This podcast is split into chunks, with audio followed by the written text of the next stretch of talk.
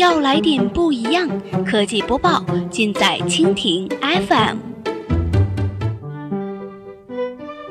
欢迎收听苹果播报，本节目由蜻蜓 FM 独家制作播出。收听更多内容，敬请收藏订阅本节目，或持续关注蜻蜓 FM 科技频道。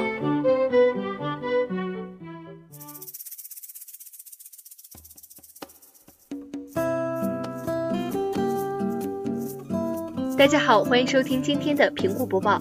今天呢，我们来关注一下，虽然苹果在 AR 领域还没有任何产品，但是业内看好它。与 AR 增强现实技术有关的产品，可能是苹果明日之星。根据瑞银集团分析师认为，苹果会在未来的两到三年内为 iPad 和 iPhone 配备 AR 硬件。报告中提到。最近一款可能尝试这类技术的产品将是 iPhone 八。根据业内传闻，一种全新的摄像头会加入面部识别功能以及 3D 头像功能，可以用于 VR 的游戏当中。这名分析师援引一些业内人士的说法称，苹果在以色列可能已经组织了千人工程师团队，用以研发和 AR 相关的项目。但他相信，就像苹果公司以前的风格那样，他们会等到这个行业成熟一些再拿出产品。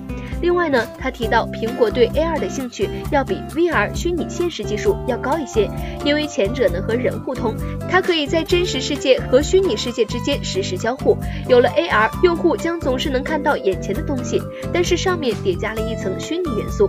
除了瑞银呢，还有分析师预测，iPhone 八会有一种支持 3D 技术的前置摄像头，这将是苹果进军虚拟现实领域的前奏。好了，以上就是我们今天节目的全部内容，感谢您的收听。